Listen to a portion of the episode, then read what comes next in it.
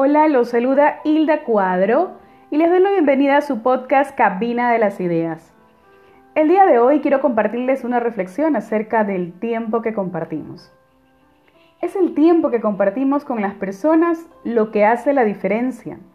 Este tiempo invertido de manera intencional alimenta nuestras relaciones.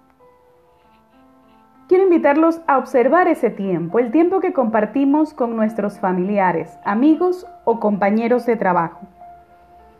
Es a través de estas interacciones que vamos formando nuestras relaciones personales. Además, quiero compartirles algunas ideas. ¿Se han fijado que cuando conversamos con alguien que nos agrada, prestamos atención y nos parece interesante lo que nos dice? A veces, esta atención se dispersa cuando hablamos con nuestros familiares.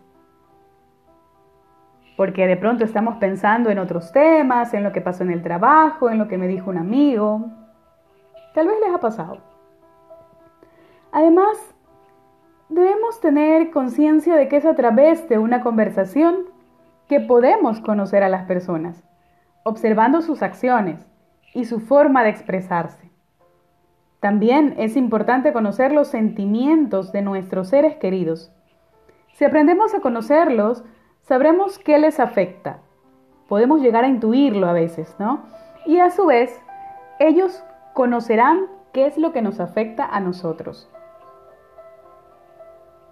A veces considero que muchas diferencias se podrían resolver a la distancia de una conversación.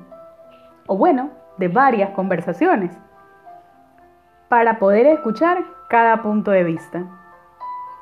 Hoy los invito a aprovechar el tiempo que tenemos para compartir con aquellos que amamos, simplemente porque hoy están cerca y eso es un privilegio que se puede perder en cualquier momento.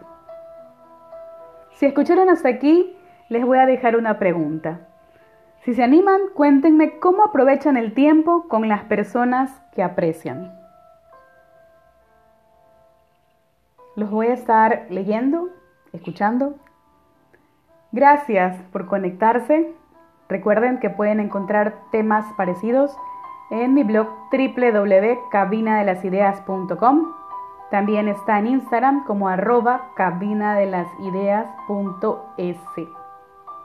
Y en mi personal de Instagram como Hilda Cuadro G. Chao.